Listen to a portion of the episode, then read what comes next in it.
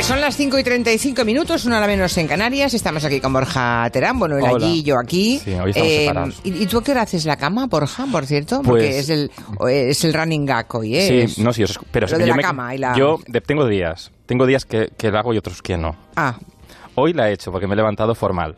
Pero yo me he quedado con las ganas de saber cómo haces tú la cama, ¿eh? Yo pues con las manos, como que, que la. No sé yo.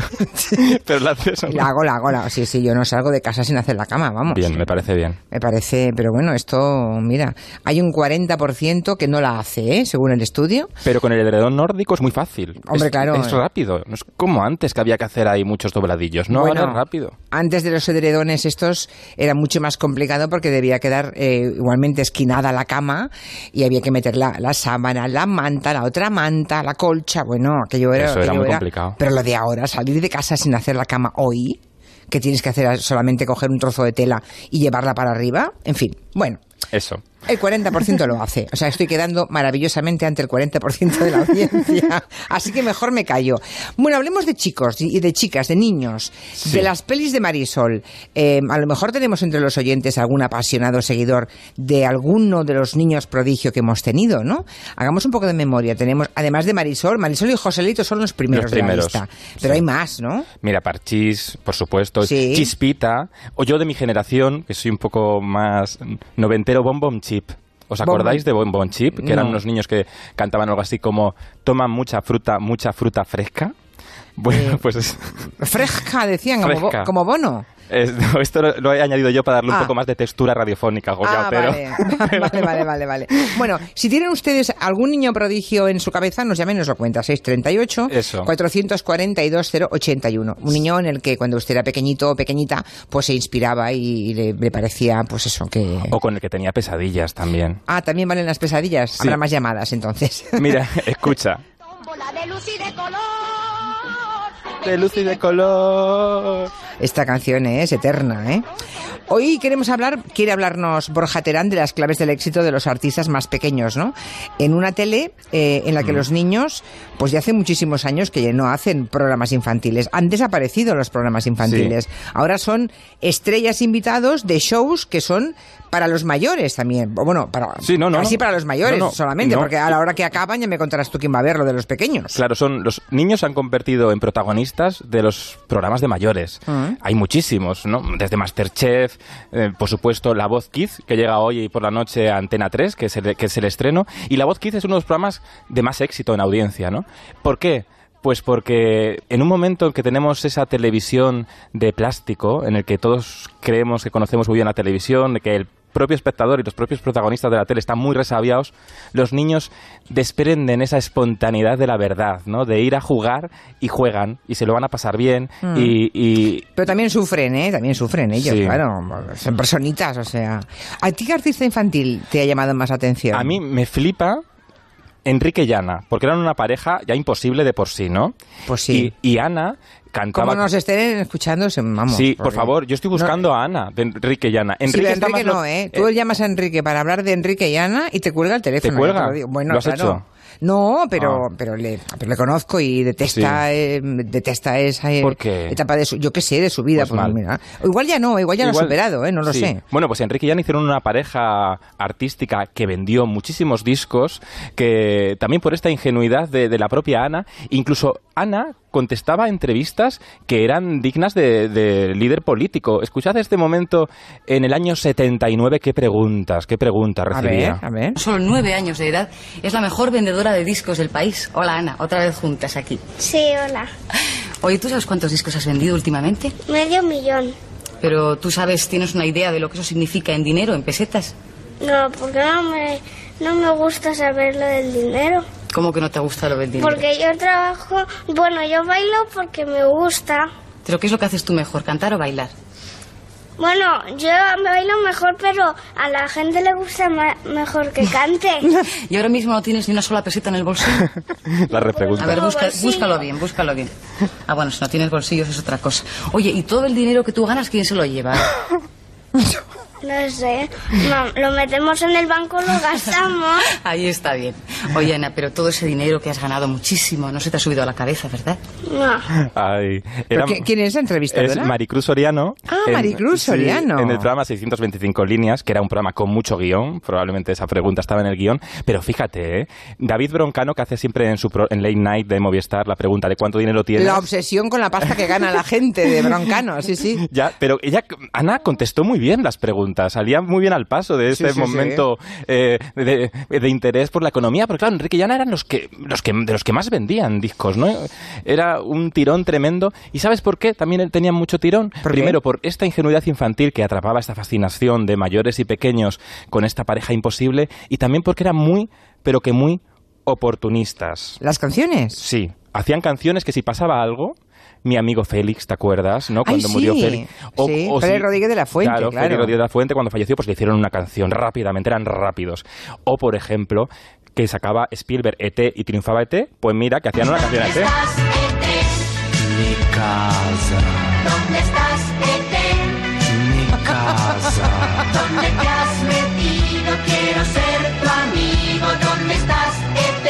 ¿Dónde estás, ET? No me acordaba de esta canción, por favor. Pues es que además con un ET falso, o sea, con un ET falso, ¿sabes? Hay una actuación muy mítica en el 1, 2, 3 de principios de los 80 que salían ETs pero que eran falsos, claro, como no tenían los derechos y ponían Claro. este, este doble de ET, así que es un ET que no habla así ET. ¿Qué es esto? ¿Qué es esto?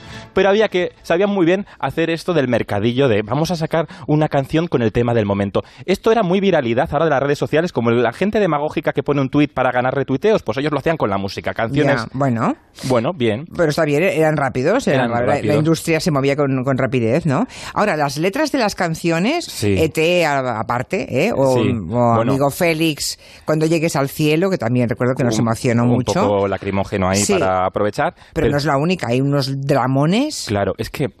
¿Cuál es la canción más conocida de Enrique y Ana? El Coco Guagua, que la recordamos Sí. con, con- con cariño. Pero y es la que si letra nos- es triste. Pero si nos ponemos a- Es que los niños se, nos- se divertían con unas letras que parecían bonitas, pero es que en realidad eran un dramón.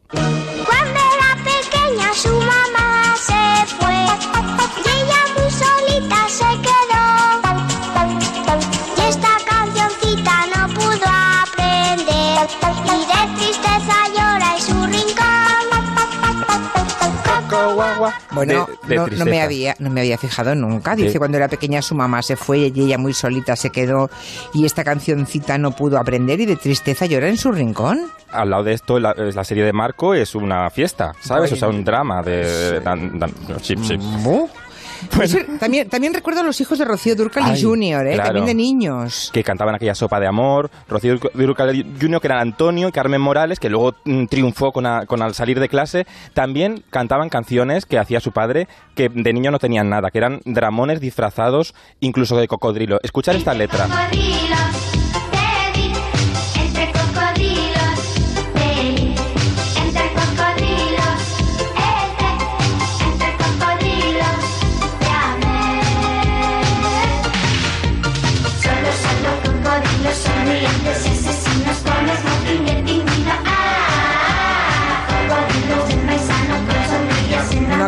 De la letra que Bueno, dice. pues mira, esto es una, esta es una canción que triunfó en los 80. En una, esta he sacado el fragmento de una actuación del programa El Kiosco de Televisión Española, cuando había programas infantiles con grandes musicales. Ah. Y ellos están cantando rodeados de cocodrilos de peluche gigantes, ¿vale? Pero en realidad es una canción al desamor.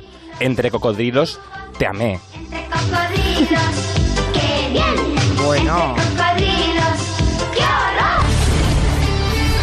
Pues hoy tenemos una invitada que no fue una niña prodigio y a lo mejor no, no porque, porque ella no quisiera. Igual es que no la dejaron sus padres, porque Rosario Flores, buenas tardes. Hola, Hola. buenas tardes. Estamos encantados de saludarte, Rosario. Esta noche estrenáis Muchis- La Voz Kids. Pues sí, la verdad que sí, esta noche empieza. Ya vais a ver todos los niños que tienen un arte y, y una valentía, porque los niños son maravillosos y es un programa precioso. Ya va a haber de todo, risas, llanto, de todo, de todo. Bueno, yo te decía lo de niña prodigio porque no, no sé si no te dejaron, pero tu madre siempre contaba, mi hija tiene, mi hija pequeña tiene un arte, tiene un arte, y en cambio hasta los veintipoco, veintiuno, no grabaste el primer disco. Igual fueron ellos los que intentaron que no dieras el salto, porque igual por ti eh, lo hubieras hecho, no lo sé, Rosario. No, que va, que va, mi madre, vamos, mi madre ya nos hizo artistas los tres desde chiquititos y nada, y ella siempre quería que nosotras fuéramos, que nosotros fuéramos artistas, ¿no? Fuimos nosotros un poco porque teníamos pues mucha responsabilidad siendo los hijos de Lola Flores y por lo menos entre eh, nosotros los hermanos decidimos, bueno, Lolita no sé, pero mi hermano y yo decidimos mejor ir poquito a poco, más nos valía. Un poco también de rebeldía igual, ¿no? Para, ¿no? Bueno, es Sí. que, que te hicieran un poco que hacerte respetar siendo el hijo Sí. de Lola Flores y que gustaras, tenías que estar muy seguro de lo que hacías, no Claro. te podías equivocar, ¿no? Claro. Y teníamos mucha responsabilidad encima, pero mira, nos salió bien, así que yo no me quejo de nada. ¿eh? Oye, ¿y tú de pequeña eras fan de algún niño prodigio? ¿Hab- ¿Había alguien en el que te mirases como un espejo, Rosario?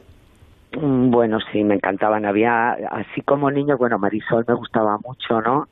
Eh, me gustaba también, eh, ¿cómo se llama? Bueno, me, me disfrazaba de Elisa Minelli, no era una niña, pero vamos, yo Pero me bueno. disfrazaba de Elisa Minelli, yo creo que todas nos hemos disfrazado de Elisa Minelli. Y, y bueno, pues Rocío Durcal también, me acuerdo, aunque ya me cogían más mayor, un poquito más pequeñilla, pero sí las recuerdo, ¿no? Un Mm. poco. Marisol, Rocío Durcal, sí. La Laisa. Minelli, Luis Miguel, eh, imagino Luis que- Miguel también me acuerdo de él. sí. Ay, sí, Luis Miguel, si era niño, es verdad, empezó de muy Sí. chico. Miguel, sí, de sí, muy que me chico. gustaba mucho porque era muy muy bonito, de chiquitito era precioso. Sí, es verdad, era guapísimo, era muy, Sí, muy guapo. Era muy sí, sí. guapo, sí. ¿Y tú te acuerdas cuando fue la primera vez que pisaste un plato de televisión? Porque esa sensación debe ser parecida a la que sienten los niños que veremos hoy en la Voz Kids, ¿no? Bueno, yo es que lo de la televisión y el escenario y todo eso, como mamá nos llevaba a muchos sitios, la verdad que para mí era todo como muy familiar, ¿no? Lo vi desde muy pequeñita. Y bueno, pues mi madre me sacaba a bailar también siempre que podía, me sacaba a bailar, así que, que estaba, ya estaba un poquito acostumbrada, ¿no? Pero vamos, los niños, ya te digo, yo me pongo a cantar en ese plató de la voz kids y los mayores y los artistas nos ponemos nerviosos y llegan ellos y ala, se ponen a cantar ahí con todo su corazón. Son unos valientes y yo aprendo mu- muchísimo de ellos, vamos, que- muchísimo. Que además cada vez vienen más preparados, ¿no? Son niños con más con nociones musicales claras, algunos que estudian música en el conservatorio, o sea, cada vez están más, ¿no? M- bueno, más hay un educados poco de musicalmente. todo. ¿eh? Lo bonito, lo bonito también de la voz es que hay un poco de todo, ¿no? Porque los castings que hacen van todo tipo de gente, gente que ha estudiado, gente que no, eh, y, y bueno, eso es lo bonito, porque te viene gente de todas partes de España y, y la verdad que, que es muy bonito porque ahí te encuentras de todo. La verdad, gente que canta de oído, otros que han, estudiado desde pequeñito, un poco de todo. Ah, Bueno, tu experiencia la tienes toda, porque creo que eres la, la coach más veterana del concurso, ¿no? De la Voz Kids. Pues yo creo que sí, yo creo Sí. que ya no sé cuántos me he hecho, seis o siete, pero vamos. Muchos, muchos. No he ganado ni una vez, ¿eh? que lo sepáis. A ver si esta Oh. edición Eh, gano por ya te toca, claro. Pero Ya este, toca. eh, Toca, este, este año, este año vas a compartir con Lolita, que te, van- te han puesto a Lolita de asesora, ¿no? Sí, sí, sí, de co-coach, la tengo de De co-coach. co-coach. Qué, qué- qué buen, qué buen Valiente nombre, co-coach. Me, me he buscado, Dios mío, de mi vida. Sí. Me va a volver loca mi hermana. Sí, porque Ay, con la ay, autoridad de la hermana mayor que no te pase nada, Vamos, ¿eh? con lo que manda mi hermana, ¡Hombre! que es una marimandona, vamos, vamos. Pero Ya os picáis digo. mucho entonces, os picáis mucho en directo.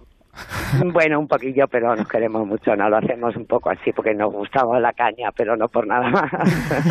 Mira qué mono, ahora un oyente acaba de poner una fotografía en Twitter, una fotografía tuya con tu madre, que aquí tendrías como seis o siete años y estás monísima con una falda cortita. Ah, Con, sí. una, una foto muy bonita, muy bonita.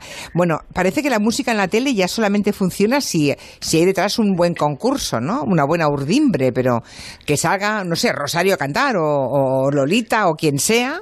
El espacio musical tradicional, ¿no? El que cuando éramos Pues sí. pequeños había en la tele ya no funciona.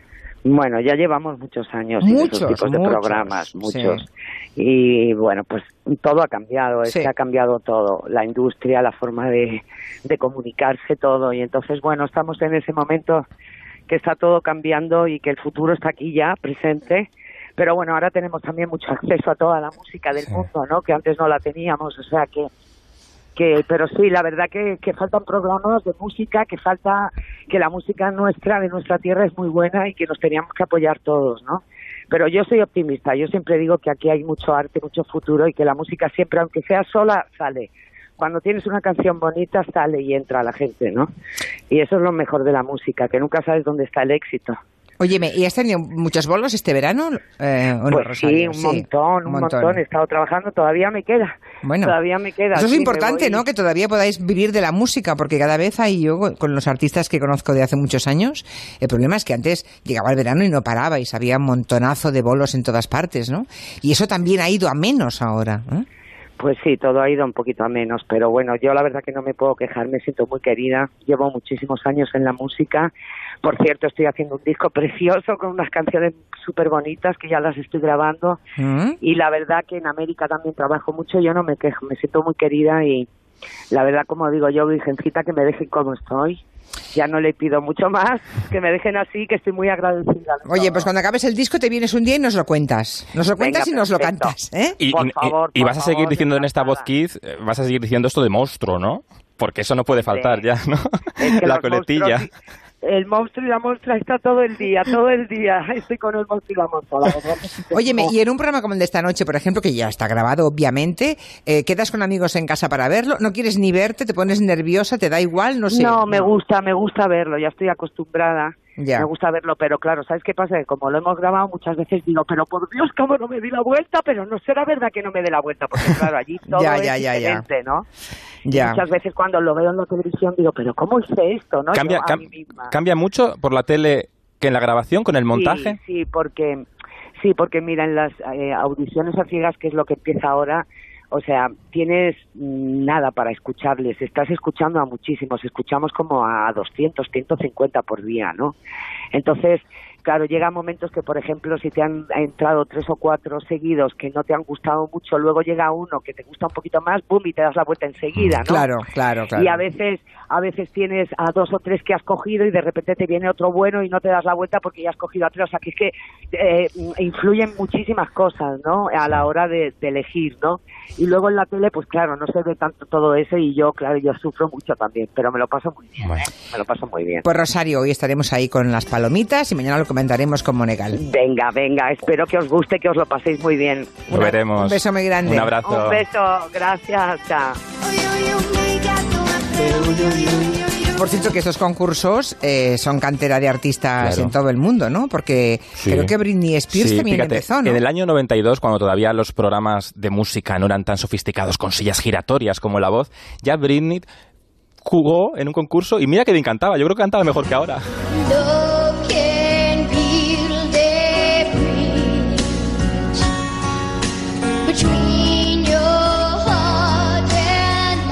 La estoy escuchando, no estoy viendo la imagen, pero aquí Britney que tenía, porque Pues, te- pues era- en el año 92, 11 años tenía.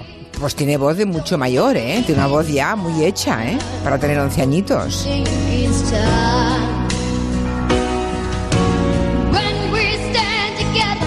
Muy, muy, muy mayor, voz de muy adulta. Britney Sí. Spears y en con el mucha, año 92. Y con mucha actitud tenía en, en escena. Luego ya presentó el Club Disney y luego ya fue una diva pop de esas que fabrica muy bien la industria con lo que necesitaba el mercado.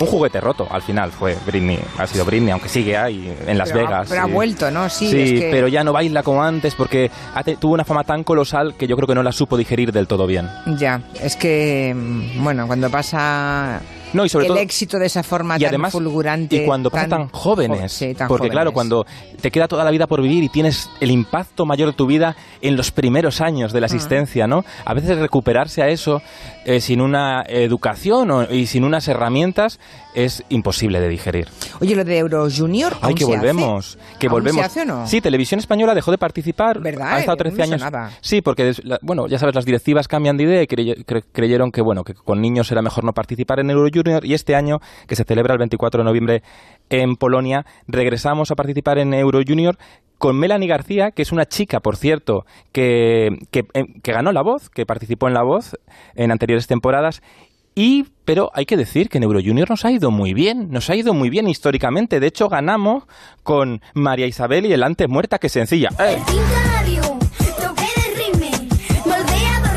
El otro día salió en algún espacio de la tele, salió María Isabel, ya convertida en una, Sí. en fin, una señora, ¿no? Porque ya ha crecido, obviamente. Sí. y creo que tiene un disco en ciernes o algo así. Me pareció Está verla, ¿eh? Sí, está intentando volver. Volver. Y Ah. pero fíjate la letra también, que no, esta canción que hizo bailar a toda Europa y que funcionó también, es una letra peliaguda también como las de antes, ¿eh? A veces no escuchamos las letras. Bueno, es que si te pones, yo, yo sí recuerdo haber escuchado esta letra y me ponía, mm, me ponía enferma. A mí me ¿eh? ponía muy nervioso también. Dice, a veces la mujer necesita un poco de libertad. Sí. La mujer necesita una poquito, una poquito, una poquito, una poquita libertad. ¿Mande? Solamente, sí, ¿Mande? solamente con esa frase ¿eh? ya podríamos hacer un estudio de texto, ¿verdad? Ya, bueno, y el resto de la canción, pero bueno, madre mía, la Sí, canción todo. es mm, te- te- terrorífica en algunos momentos. Desde de luego, hoy clichés no de pasaría, hoy no pasaría el corte, eso Hoy no seguro, pasaría. ¿eh? Esa letra hoy, casi mejor no, no escucharla, no volver sobre ella, porque no Sí. es de recibo. Ganamos en es de recibo. 2004 con ella. Y Eh, menos, y menos ponerla en boca de una niña pequeña. Fíjate, o sea, es- y es lo, el per- colmo. y lo perturbador de una niña pequeña, eh, niños que vienen sin esa mochila de prejuicios, se lo ponemos, eh, que lo escuchen. 2004, eh, ganó Eurovisión y hasta en su pueblo, en Ayamonte, le pusieron una, una plaza, un parque a, a María Isabel. ¿Ah, sí? Fíjate cómo a veces la maldad de los niños en un programa de Canal Sur, en Menuda Noche, le preguntaban esto a María Isabel. ¿Tú tan importante eres como para que en tu pueblo te hagan un parque con tu nombre? Hombre, si lo has visto es porque es, ¿no? Hombre. Ahí, ahí estas cosas de la, de la Si ingenuidad. eres tan impo- bueno, de la ingenuidad O no. o, o otra cosa también muy española, ¿verdad? Ya Sí. desde la más tierna infancia, de "Ah, cómo me, qué rabia me da que esta niña tenga éxito, ¿no? O sea, Sí. importante. En fin, espera, que tenemos un mensaje. Ay, a ver vale. qué nos dice un oyente. Vale. Estáis hablando de niños prodigio. Mi padre era un fan incondicional de José Guardiola. Por lo Mm. tanto, yo crecí en mi infancia con la hija de José Guardiola. Y el Di papá, ¿dónde está el buen Dios? A mí la niña que me viene primero a la memoria es María Isabel con su antes muerta que sencilla. Ay, qué sencilla. Ay, qué sencilla. Hola, hablando de niños prodigios, Diego desde Valladolid. Mira, yo tengo un niño prodigio que al principio me ha inspirado y luego me ha causado pesadillas. Y además muy noventero. Es Macaulay Culkin, el de. Solo en Casa. Eh, al principio era mi ídolo y luego, pues gracias a Dios ya no, claro. Sí, Bueno. la verdad es que cuando uno se pone a repasar, hay pocos que se hayan librado, ¿eh? Sí. De ser juguete roto con el tiempo porque son niños que juegan adultos, ¿no? Desde, desde muy Totalmente. pequeños. ¿no? Fíjate, Que- a Marisol, Marisol eh, Pepa Flores no ha vuelto a, a aparecer públicamente, ¿no? Se, se ha retirado en Málaga después de vivir esa fama tan intensa y que se convirtió en, probablemente también en una explotación infantil. Hoy imposible. Hoy, por ejemplo, una serie como Verano Azul no se podría rodar porque eh, los chavales están controlados para que no trabajen más horas de las que no deben, ¿no? Y entonces, bueno, Bueno, las cosas que van cambiando, ¿verdad? Por suerte. Ni se podría escribir una letra como antes muerta que sencilla, ni, ni, ni, esa, ni ese estribillo, ni buena parte de las frases de la canción, porque no son de recibo. Pero es curioso cómo no caíamos, ¿verdad? Eh, bueno, yo sí cu- cuando fuimos a Eurovisión y la escuchaba me perturbaba mucho la canción. Sí, bueno, no caíamos, cae- pero- caer caíamos. Sí, pero no- Pero todavía no mm. era el momento, ¿no? Sí. A veces todo necesita una, una cierta madurez, paso de los años, de las décadas, Hay que recorrer nos el demos camino. cuenta de verdad de lo que estamos cantando, ¿no? Hay que recorrer el camino, sí. En fin, yo recuerdo haber cantado de pequeña una canción ¿Cuál? ah, de alguien que mataba a su mujer tan, tranca- tan, tan ricamente. Ahora no me acuerdo cómo era aquella canción. Ah, no me acuerdo, no me acuerdo cómo era. Hay que buscarlo. Sí, Don Ah. Federico mató a su mujer, exacto. Don Federico mató a su mujer, patam, patam, patam, patam, tan, tan. Bueno, Mm. pues yo esto lo cantaba cuando tenía 8 o 10 años y no sabía lo que cantaba. Mm, claro, cuando tuve Claro. una hija, evidentemente, cuando un día llegó a casa con esa canción, le- un momento, siéntese usted aquí, jovencita, que vamos a tener una conversación, ¿no? Pero bueno, son cosas que pasaban y nos pasaban, Y nos pasaban a todos, sí. que tragábamos, ¿eh? Y caíamos todos en la Como la trampa, ¿no? papilla, Es una sociedad sí. machista que nos ha educado así y ahora hay que desengrasar todo eso. Y es muy complicado desaprender todo lo que te- llevamos en la mochila de prejuicios. Y sin embargo hay que hacerlo todos los días. Totalmente. Borja, besitos. Besos. Hasta el lunes Adiós. que viene. Adiós.